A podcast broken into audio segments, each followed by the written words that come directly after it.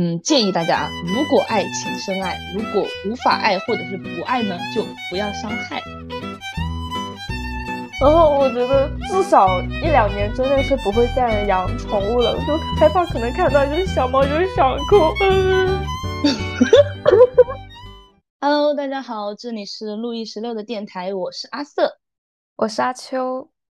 跟大家聊了这么多期了啊，我觉得大家应该对我们两个人都有一些了解了，所以今天我们就不聊自己了，跟大家聊一聊我们的家庭成员。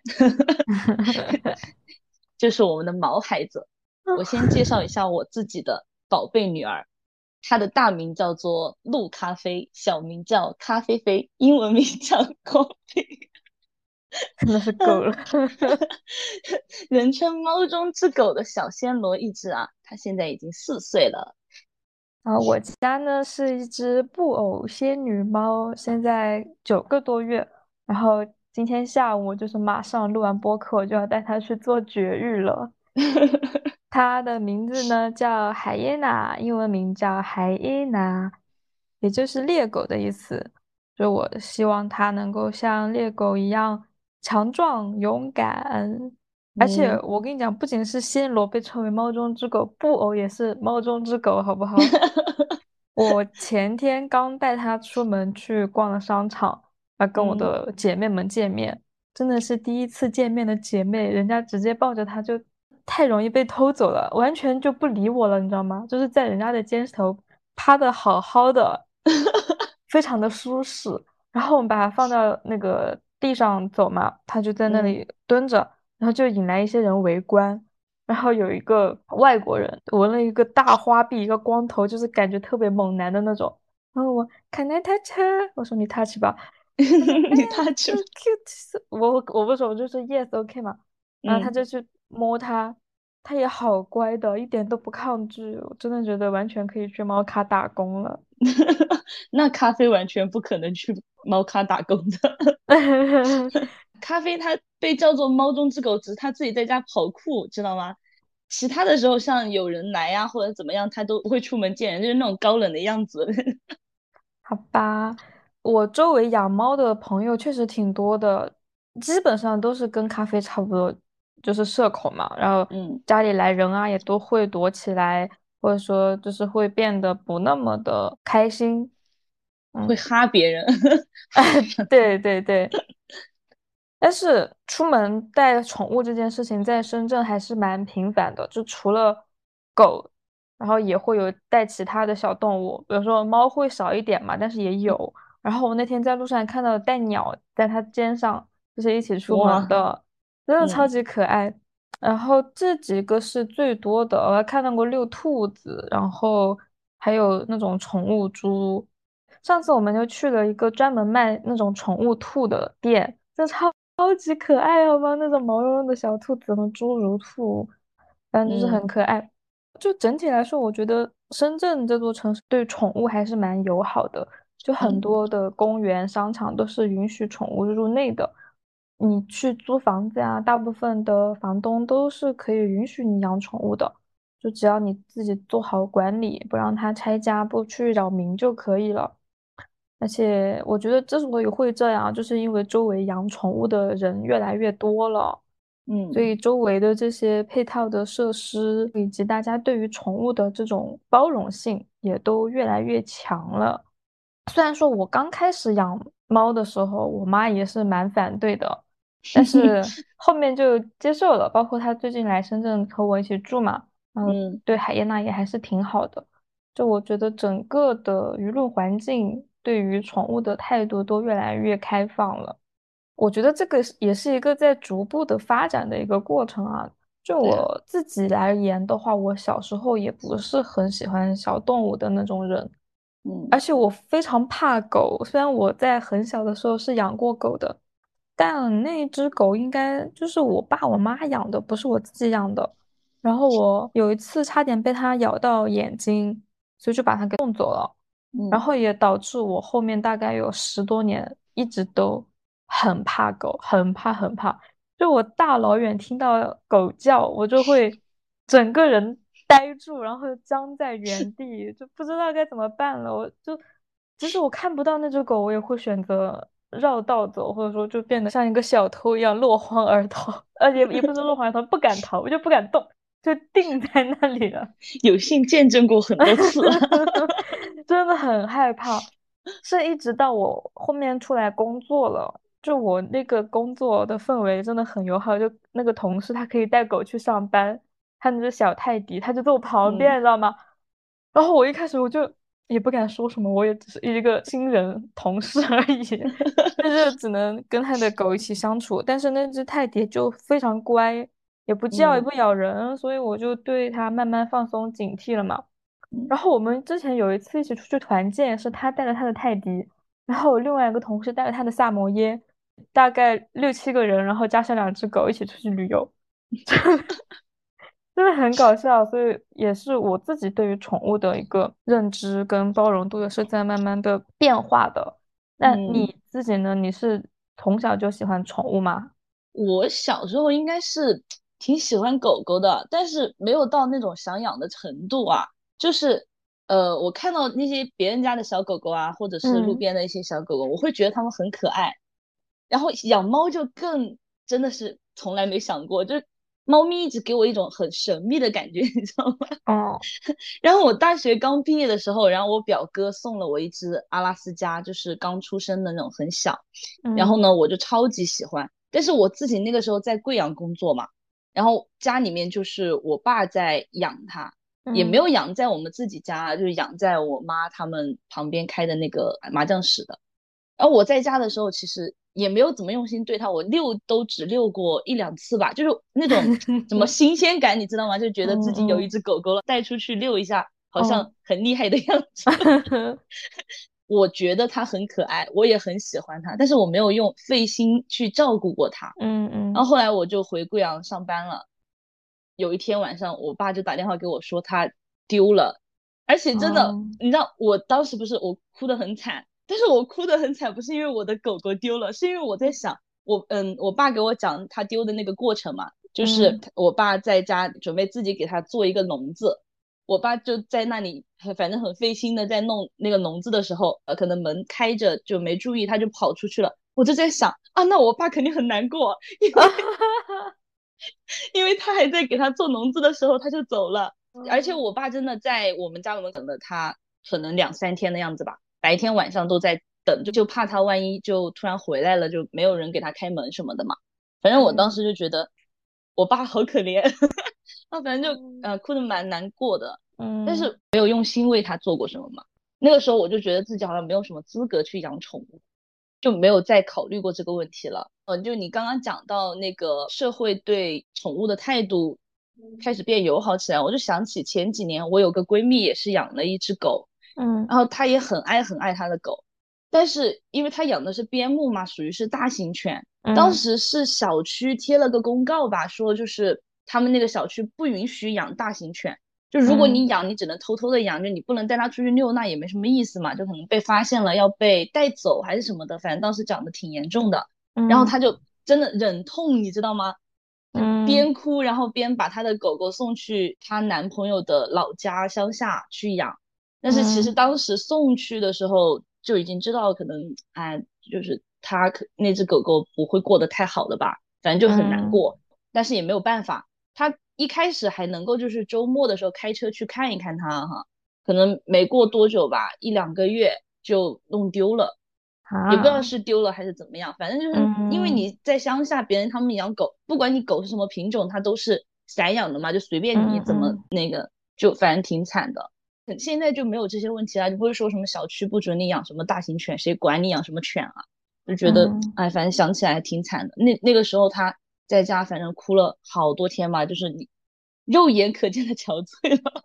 嗯，我觉得因为你弄丢了，你不知道他去哪了，他是不是活着，这是最可怜的。就啊，如果是被别人收养了，他能够活得很好，也还能说得过去吧。嗯。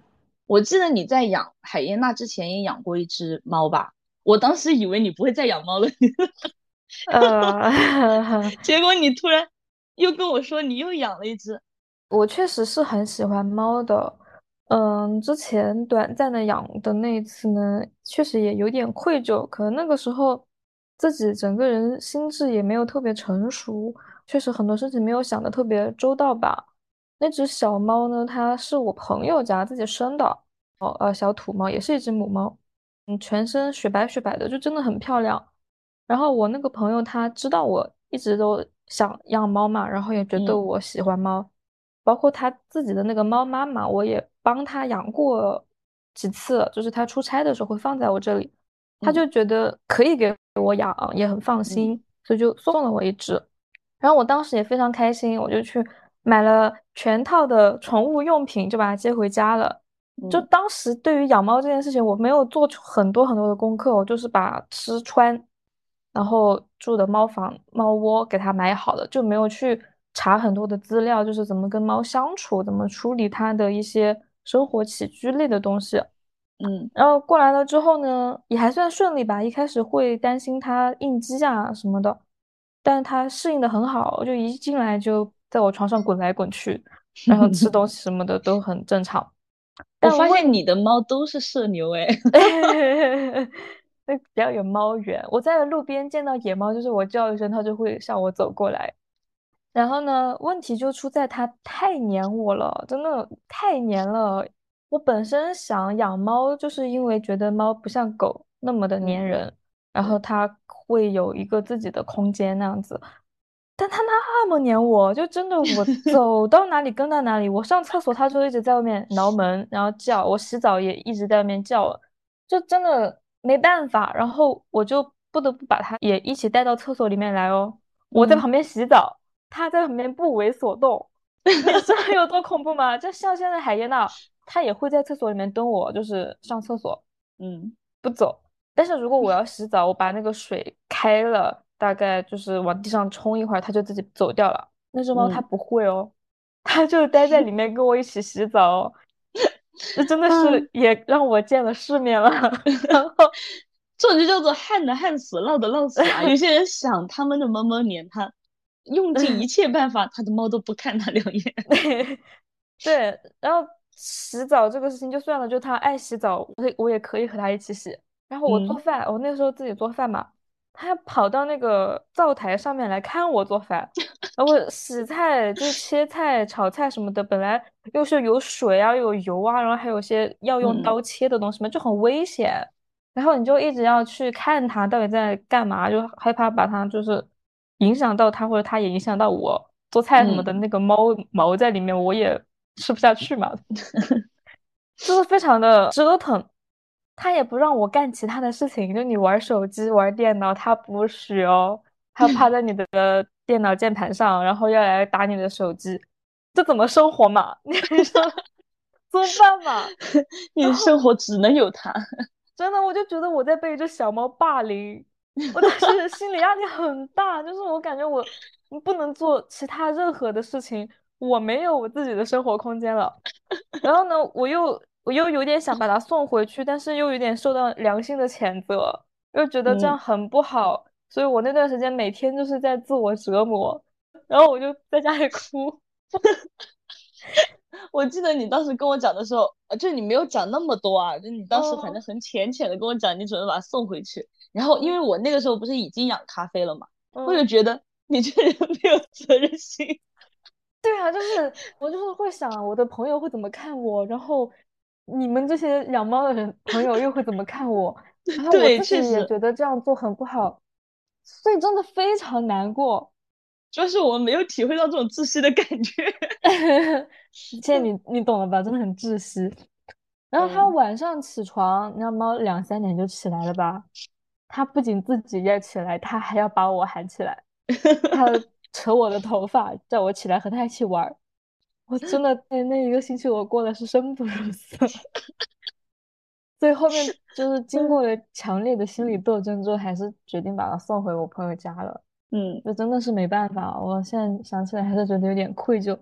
但后面它也找到了就是新的主人嘛，所以也还好，就不是说完全就去放养了还是怎么样的。嗯，要说回来你自己啊，你不是说。不会养猫吗？那怎么就养了我们可爱的咖啡呢？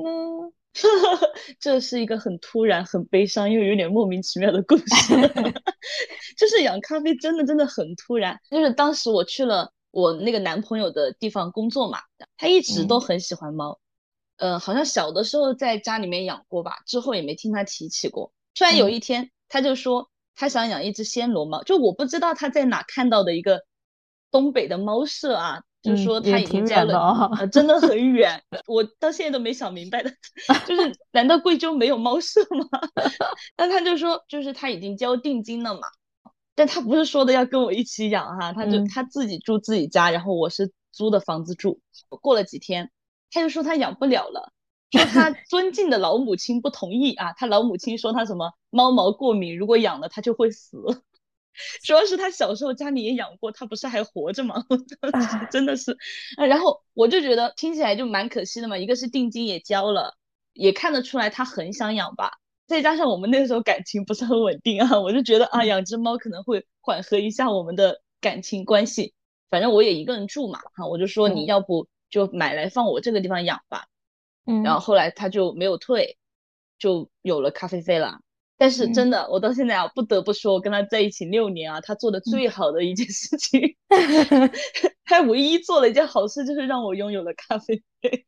嗯嗯，那你说一下你跟海耶娜的故事。哦，那我这次养海耶娜呢，其实也比想象中要突然，就是我已经做好了我要养猫的准备，但是我是想等到今年就差不多三四月份的时候。等我搬家了，然后我再去养猫，因为那个时候我是自己一个人住的单间，就空间比较小。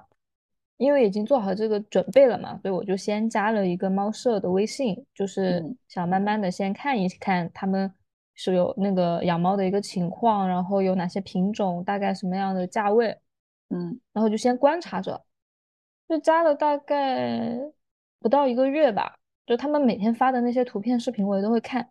然后有一天就，他就发了海耶娜的照片，我当时就不行了，你知道吗？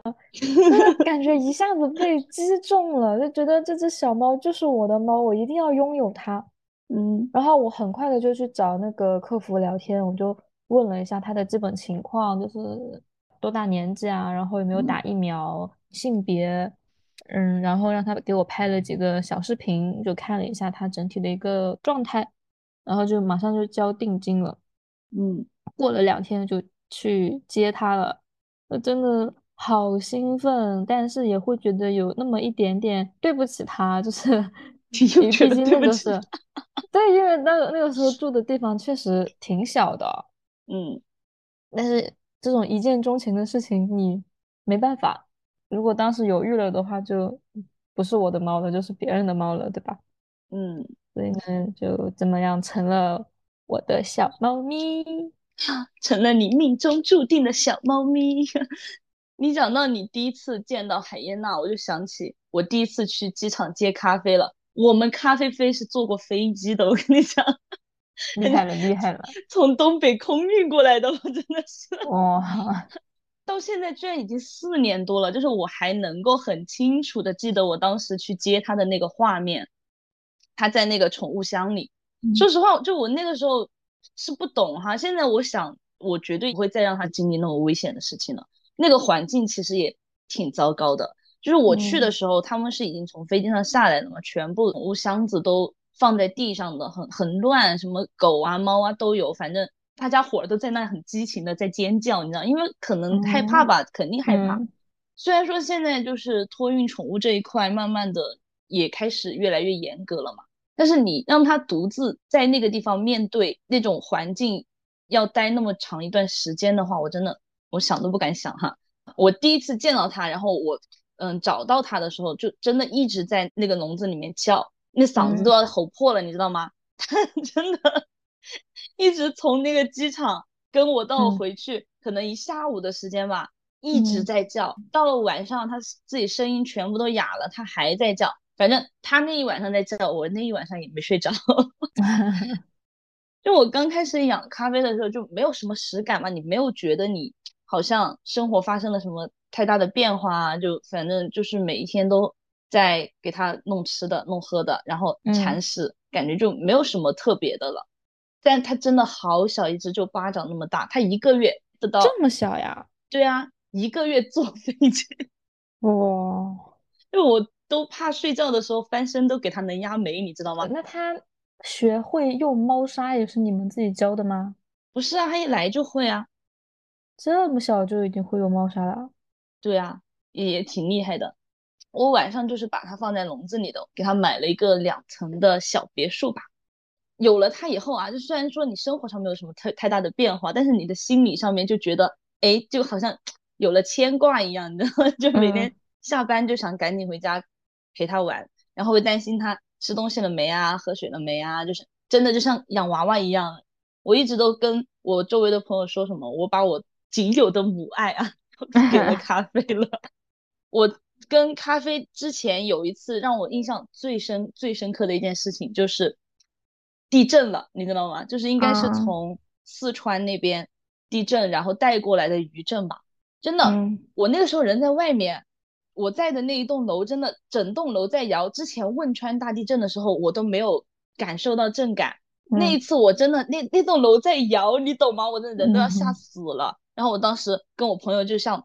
疯了一样的就从楼里面往外跑嘛，我们当时还在五楼吧，反正就还要跑楼梯的那种，然后一路跑跑跑到马路边，然后我就想起咖啡杯一个人在家里面，我那个眼泪真的唰一下就流出来。那分钟如果有摄像机在拍我的话，我都可以去那个什么竞争一下奥斯卡，真的唰一下，我就边哭边跟我朋友说，我说我要回家，我说咖啡现在肯定很害怕，然后我就开始往家里面跑，因为也没有车嘛。新闻上面又才在说还有余震什么的，我跑回家我就赶紧把他抱出来了，在马路边抱着他待着，然后 有一种害怕是你妈觉得你怕啊。我回家的时候，她在家里面睡得特别香，哇，硬生生的被我从那个床上抱起来，然后就往外跑。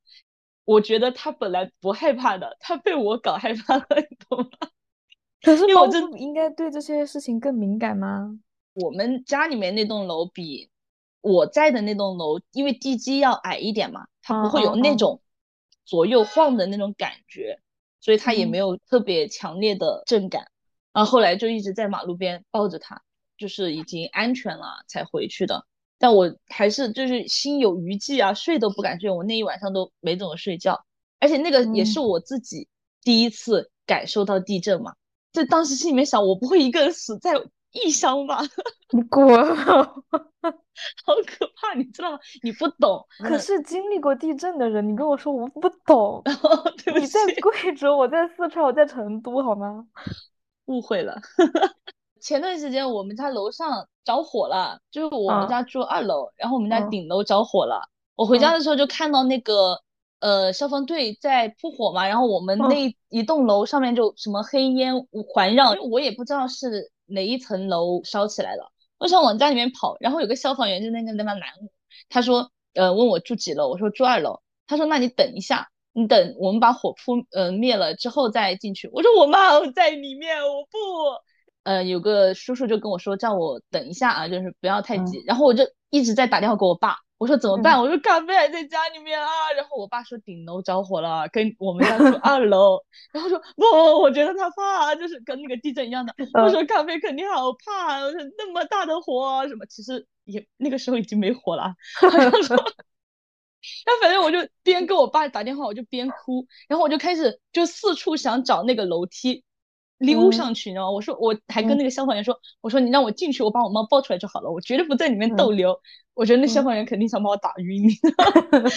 然后反正就是找了几个方位都 无果啊，没有办法，我就站在楼下，我在那里看，我边看边哭，你知道吗？然后就有一个认识我的阿姨，她说，嗯，呃，是你们家着火了吗？我说不是。啊她说那你哭的那么难过干嘛？然后我就默默的离开了，然后，然后后来我回家的时候，咖啡依然在睡觉。嗯啊，真的吓死人了。嗯，那你跟海燕娜有没有什么让你特别感动的故事？感动的故事没有，让我不感动的故事倒是很多。刚刚不是问了你那个猫砂的事情吗？我跟他的故事就围绕着猫砂和屎来展开的。嗯，就是哎呀，我的这个情况真的很令人崩溃。先给想养宠物的朋友打一个预防针啊。嗯，虽然说猫看起来是养起来比较省心的一种动物了，但是实际上在养的过程中状况还是挺多的。就我抛开那个屎的问题啊，屎我后面放在就是重头戏来讲。嗯，就除了屎这个东西之外，它很多的一些小问题，就最开始是发现有猫癣，大概头顶有一块，然后侧边有一块，嗯，但是这个属于是那种慢性的皮肤病嘛，所以就只能是每天去涂药，然后把那个地方的毛给剃掉，然后吃一点药，涂一点药，然后要多晒太阳，就慢慢的你要才能把它养好。然后因为剃毛的话，猫也会变丑。就很多人他会在乎那个猫的外貌，然后耳朵里面也一开始会有一点耳螨，就是很脏，就需要每天给它清理耳朵。很多动物都很讨厌你给它涂药啊，或者说剪指甲，就是清理毛发、耳朵、口鼻那些的。就海燕娜已经是很乖的那种了，它基本上都不怎么挣扎的。但是有的猫，你给它涂个药，就真的是要了老命了。它会一直在你身上挣扎，甚至还会抓你、咬你什么的。咖啡说：“你直接报我身份证号就好了。你我给咖啡搞这些，它就是就像打仗一样。哎，这海燕那真的是一只天使猫咪，真的好乖。我的咖啡费也是一只天使猫咪，我即使被它抓、被它咬，它也是天使。是的，恶魔与天使共存。嗯，然后来，现在我来给大家讲这个屎的故事。我可以先笑一分钟吗？真的，我现在讲起来都还是瑟瑟发抖，心有余悸。因为布偶它不是出了名的玻璃胃嘛？嗯，就最开始养的时候，我朋友就告诉我说，你一定要注意给它那个吃的喝的要用很好的，不然它会经常拉稀。刚开始来我家那一两天，因为又小，然后也不太适应，就有一点软便。软便就算了，他在我床上拉屎了，朋友们啊！就那个过程可能会有一点复杂，就是他可能对我有点生气，因为我要给他涂那个治猫癣的药之类的。嗯，然后猜测就是他想报复我，就在我床上拉屎。那天早上我起来就还在刷牙洗脸什么的，然后我突然就闻到一阵恶臭，我以为是他放屁了。然后接着我在看呢，他就发现他在我床上跑屎，然后床上又什么都没有嘛，所以他就只能用手在那里干嚎，嚎的手上全是屎。然后我就疯了，我当时花了大概有十秒钟去分解这个画面，这他已经超出我的认知了。我周围的朋友也没有遇到过这样的情况，然后我就疯了，我就赶紧把它 拎到那个厕所里去，先隔离起来，然后就把我的猫砂倒在我的床上。就是幸好当时我听朋友的劝，我买了一个床罩，就是隔水隔尿的那种，所以它是没有直接的拉在我的被子上，不然我真的会死的。然后我就把床上的猫屎，就是我还带了一个那种一次性手套什么的，把那个。裹了猫砂的猫屎 抓进猫砂盆里，然后上面表面的那些屎呢，还要用湿纸巾给它擦干净，然后再就是喷一些去味道的，嗯，不然它还会在那里拉。事实证明，它还是在那里拉了，就是清理的不干净。所以，所以在我床上拉屎这件事情是不止一次的。这是什么搞笑故事啊？刚刚前一秒钟还在说。我们海燕娜就是一只天使猫咪，它是天蝎座吗？嗯，报复你啊！笑死我了。对，然后这样看我们咖啡杯才是天使猫咪。这在床上拉屎这件事情，应该有 有大概三次左右吧。然后后面那个猫舍的人就教了我方法，就是你要在上面放。橘皮，呃，除味，把那个床罩那些都重新清理干净，那些东西都没有太大的用处。最有用的还是他教我的那一招，就是用风油精。猫闻了风油精，呃，会滴床上，然后它就不上去，它不喜欢那个味道，然后就不上去了。后面就学会在猫砂盆里面拉屎，但学会在猫砂盆里面拉屎的，过后呢，还是会有跟屎相关的东西，就是它粘屎。它长毛，然后腿又有点短，它就粘屎了，不仅是粘在就是菊花的地方，那它会是手掌上也有，然后手掌呢就会踩在地上，然后你稍不注意，它可能就跑到你的床上来了，然后或者是这些桌子啊、墙角呀，就我那段时间真的一个月大概有十天左右，满屋子的屎味 与屎共存，对。就处理屎这个东西，我处理了很久，后面应该是它自己长大了，就是能够熟练使用猫砂了，以及就是我喂养的东西也比较科学了嘛，就基本上没有再软便过了，所以现在基本上没有屎的困扰了。然后还有一个就插播一个小插曲，嗯，它应该是上个月不小心吞了一小块塑料。我真的吓死了，他吞的是那个我吃蛋糕的那个塑料叉子，咬掉了一个角，然后吞进去了。嗯，然后我就好害怕，我当时就去问了医生，我说怎么办？怎么办？要不要动手术？他说你先观察一下，然后喂一点鱼油跟化毛膏，就是帮助它排便拉稀。我听到拉稀这个词我就不行了，真的害怕。PTSD。但是你又必须要喂嘛，喂了之后就。战战兢兢的，就一直守着它，就是什么时候拉屎。然后第二天早上我五点多就醒了，我也不敢睡床上了，我就睡睡我外面的沙发上，把我的卧室的门就反锁了，就尽量把那个可以受到伤害的范围给它缩小。就结果我等啊等啊等，一直到十点了，它都没有拉屎。然后我又又害怕，我说这该不会是拉不出来吧？就整个情绪紧绷了一整天，后面终于拉屎了。居然没有软便，我也觉得很神奇，就真的还蛮开心的。他就是即使吞了那个塑料片，各方面都很正常，精神也特别好。就像你刚刚讲的，受伤害的只有我一个人。但是你觉得他害怕，我觉得他会拉稀，就 只有我们。其实人家小猫咪吃好喝好玩好，根本没有任何的困扰。我们回歌坛吧，当小丑。两个小丑，唉，就我讲了这么多啊，我觉得养猫确实是一件还挺有意思的事情，就不只是它会给你带来快乐、感动，然后也会有很多困难跟，对对对，会有很多让你糟心的事情。那你有遇到过吗？你讲到这个屎的问题啊，我就想起了我有个同事，他也养了一只。啊，忘记它的那个品种了。嗯，然后，然后有一天中午，他就发微信给我，他发了一张图片给我，是他猫猫去照 B 超。然后我一开始还没有看出来那里面是什么东西。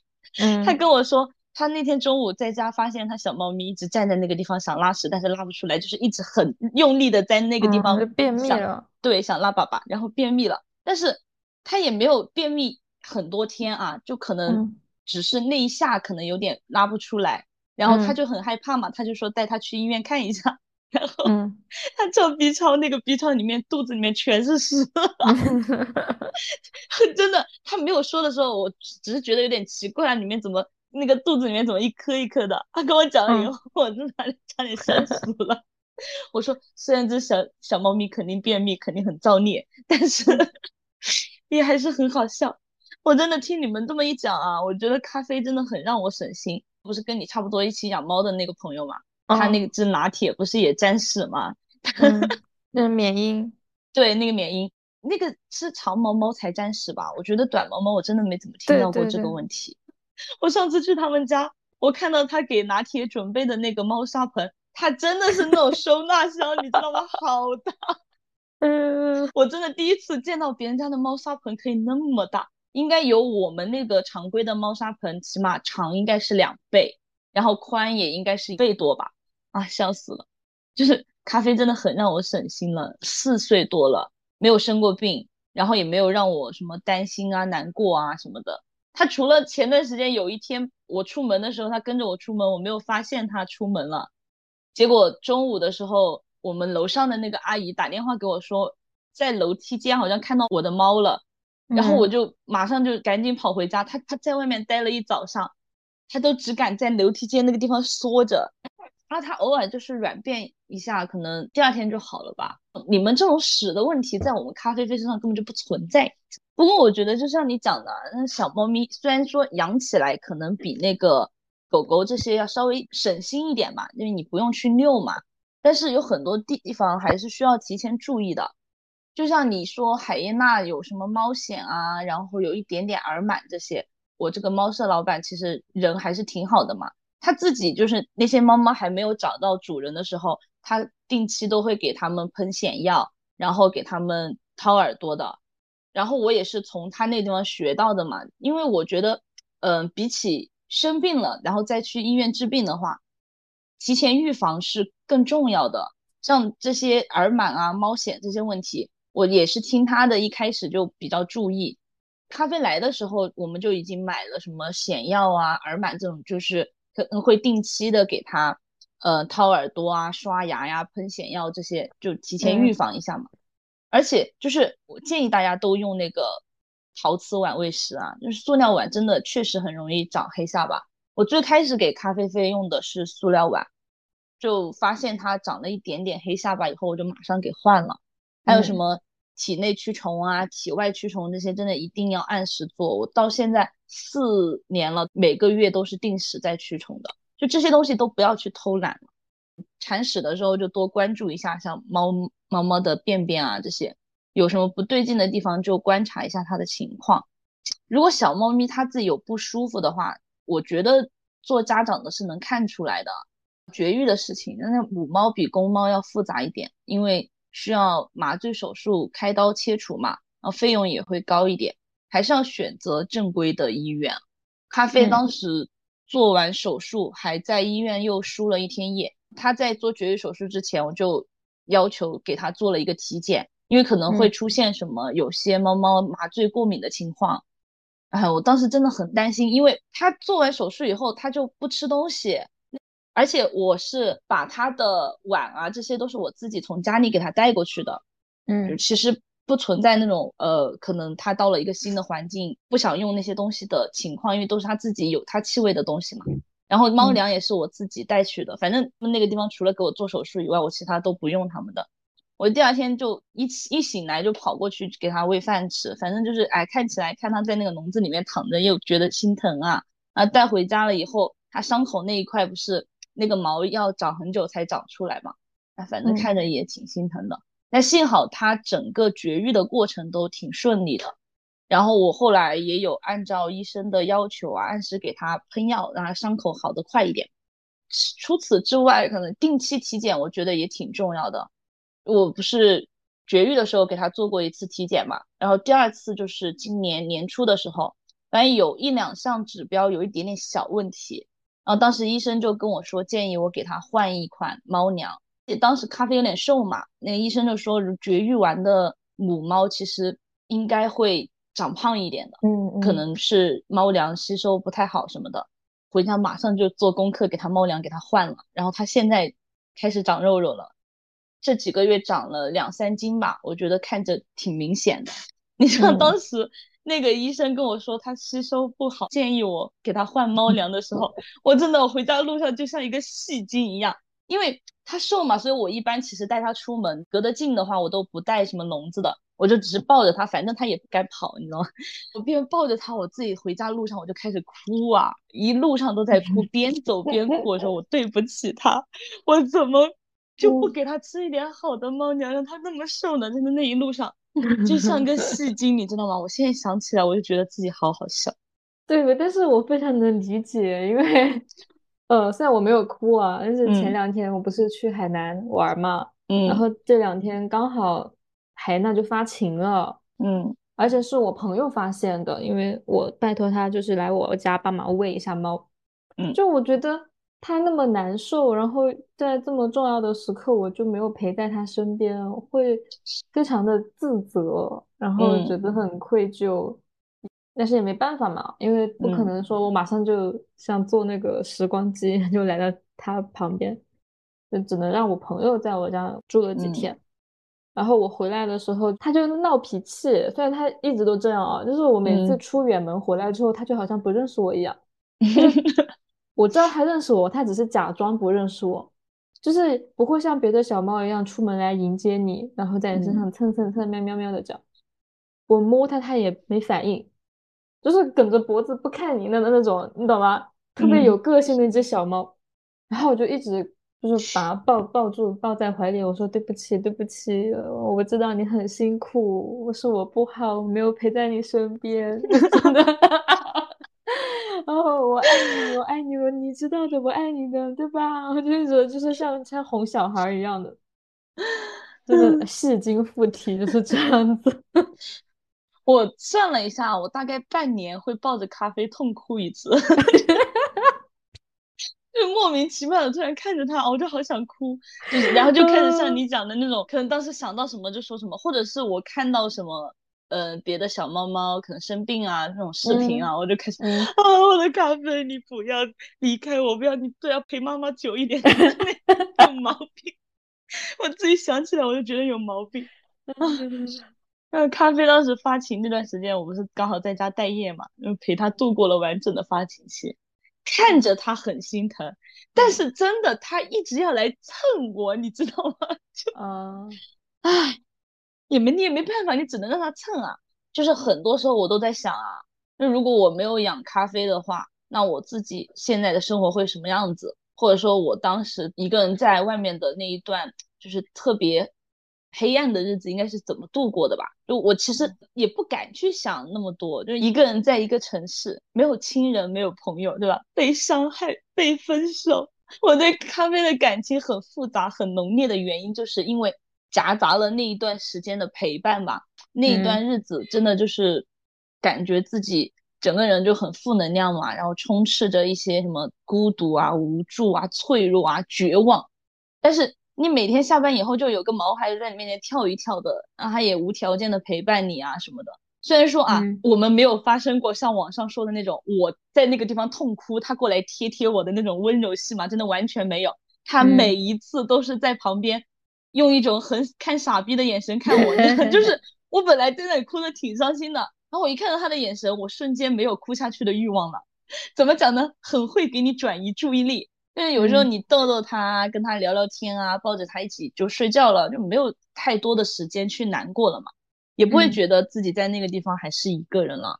就每天下班都有个小猫咪在门口等着你，真的特别治愈啊。后来我不是搬回家住了嘛，真的就养猫这个事情啊，父母是一定会争相的哈。我还没有回来的时候，我跟我妈说我要养猫，然后我妈就开始在那发疯，你知道，我就反正我这个人啊，我又不是一个会听别人意见的人，我就跟我妈说，我说我只是通知你我要养猫，我没有在询问你的意见。然后后来我回来了以后呢，就刚开始也是经常和我爸妈吵架，因为我爸就觉得给他关在笼子里睡，不希望他上我的床。因为觉得什么，呃，猫猫这些不干净啊，然后我就每天跟他吵，我说你不知道人家猫猫比你干净多了，还有什么的，反正刚开始就无完全就是僵持住了，每天都在吵，然后后来就是一人让一半，你知道吗？那我给他晚上关进去住了，但是我把我的那个房间门打开的，他就能看得到我嘛，就能感受到我，就这样持续了一小段时间吧。他们就习惯了，然后后来我爸自己也喜欢上咖啡了嘛，就可能也不管那么多了，然后慢慢的就开始 给他放出来了。晚上他现在就在我们家直接想躺哪躺哪躺平，而且我爸妈现在回来不跟我讲话了，就直接 去跟咖啡讲话，一回来就是咖啡杯咖啡杯，就是有这方面担心的朋友们真的可以放宽心啊，就没有猫猫俘获不了的人心，我觉得。其实现在很多女生都很想养宠物啊，我周围就是养了的也有，还没养想养的也有，就是因为什么，嗯，可能自己一个人生活啊，或者是觉得呃单身想要小宠物陪伴呐，啊，觉得什么动物小动物很可爱啊，就各种各样的原因啊，我就一直很想问想养宠物的呃朋友们一个问题，就是你真的能够确定不管发生什么事情都不抛弃它吗？我不是有个闺蜜养的有一只狗嘛？这个问题我跟她嗯讨论过很多次，就我们俩是很坚定的，一定不会抛弃自己的毛孩子的那种人。但是因为周围发生的很多，我们有一个朋友，他可能忘记关窗子了，他的猫猫直接从楼上跳下去摔死了。前段时间他才跟我讲了一个蛮痛心的一个故事啊，就是他的朋友，嗯，可能在创业嘛，就是嗯，要成都跟贵州这边两边跑。他之前先养了一只狗，嗯，但是那只狗反正他没有时间去遛，因为他自己很忙。她男朋友也不是很喜欢动物的那种人，但是她忙起来的时候，她就叫她男朋友去帮她遛。反正搞来搞去，后来就因为都没有时间，就送去她男朋友的单位上面去养了。过了没多久就去世了。嗯，然后她又想养猫，呃，我闺蜜就跟她说，就是建议她还是就养个一两只就好了嘛，因为你自己也很忙，你没有时间照顾它。就虽然猫可能相比起狗狗来说，需要你人的陪伴可能稍微少一点哈，但是。你还是要陪伴它的呀，对吧？你这种两边跑的话，你根本没有时间照顾不暇。然后他不听，他养了四只猫，然后前段时间也是有一只猫猫生病了，再加上没有主人的陪伴，你的就是那种再加上有点抑郁啊，这些就嗯。反正也是很快就去世了。所以我们就讲起这个问题的时候，就真的很很气愤，因为明明就知道你自己照顾不好一只猫猫，你为什么要去养那么多呢？对吧？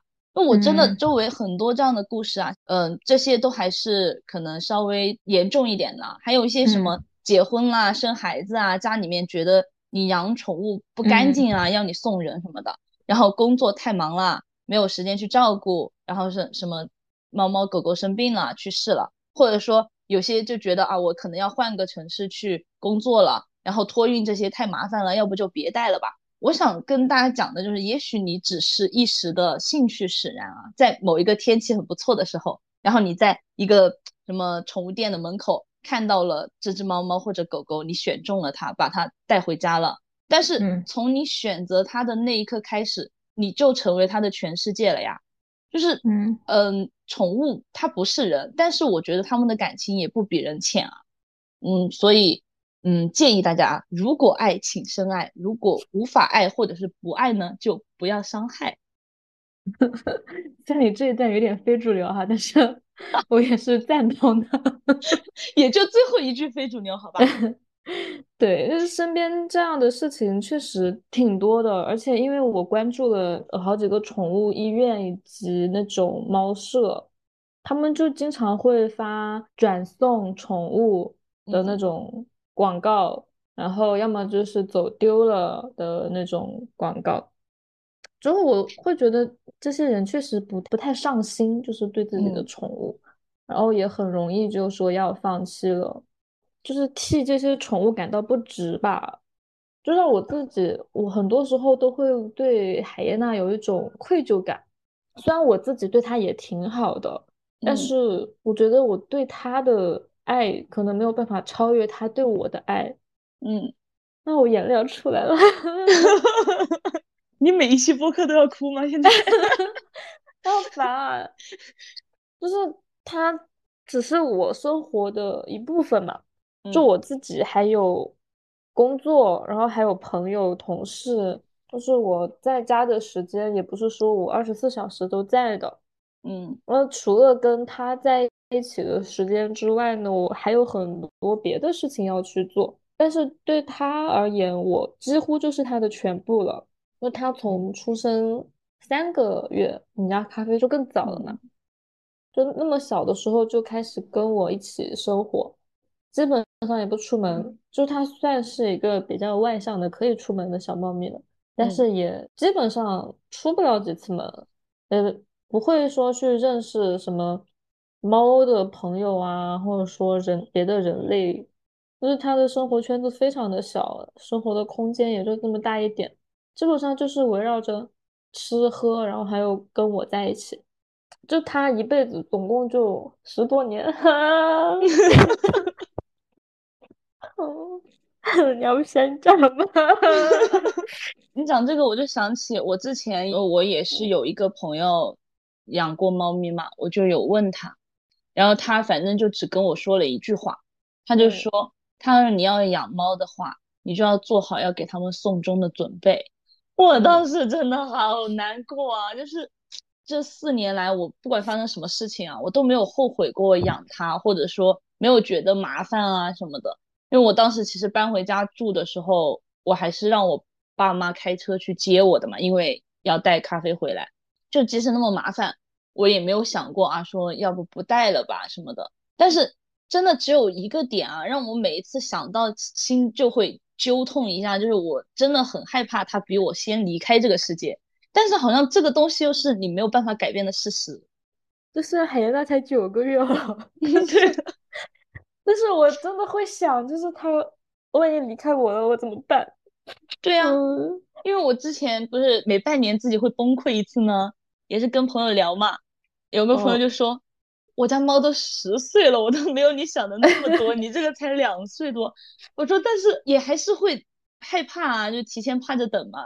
反正 会有那么一天啊，只是希望这一天晚一点来吧。嗯，唉。我连他生日都还没有给他过过，然后开始在想这些东西。但也不是说我经常会想，就是偶尔脑子里面会闪过这样的一个念头。而且我有时候想的时候，我想的比较多啊，想的更远啊。就是因为我们这个十八线小城市，现在好像就大城市会有那种呃什么宠物，对，但是我们这边好像没有，该该怎么办？我现在情绪稍微稳定一点了，我接着往下讲。嗯，真的觉得会有一点愧疚吧，所以要在他这十几年的人生好好的对他。嗯嗯，然后我真的无法想象，就是真正的那一天到来的时候我会怎么办。但是也非常感谢吧，就是真的让我遇到了这只小猫咪。我觉得它离开我了之后，我应该。啊，我应该不会再养猫了。你现在是我们播客的那个哭单，你知道吗？我忍不住啊！你这一段我又给你放在前面去。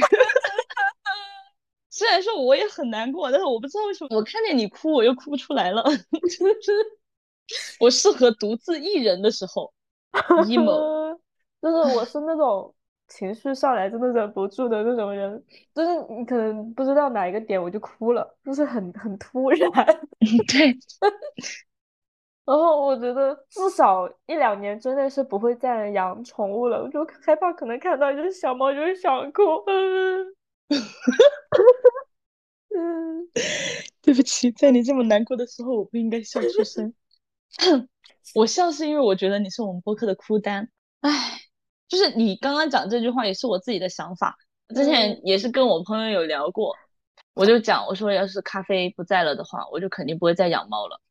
我不可能再养一只，还给它取名叫咖啡吧？我就又对不起我的咖啡，但是我又想念我的咖啡啊，嗯，很难过，一想起这些东西。嗯，我也是，就是希望不仅是我们这种养宠物的人能够对小动物好一点。平时在外面，大家看到一些流浪猫、流浪狗什么的，就不要去伤害它。我觉得就是做好这个底线吧，也不是说非要去要求每一个人都去热爱小动物，而且投喂流浪猫狗其实也是不太好的。就是像你刚刚讲的，如果爱请深爱，不爱也别伤害，对吧？嗯，就他们对于人类，我觉得没有敌意的，就是。你不要去伤害它，它也不会去伤害你的。然后也希望每一只小动物都能够平安快乐的度过他们短暂的一生吧。嗯，唉，好了，以上就是我们本期电台的全部内容啦。如果你也想养毛孩子，或者是说你有毛孩子的话，就欢迎大家在评论留言跟我们分享你们的故事哦。我们下期再见啦，拜拜，拜拜。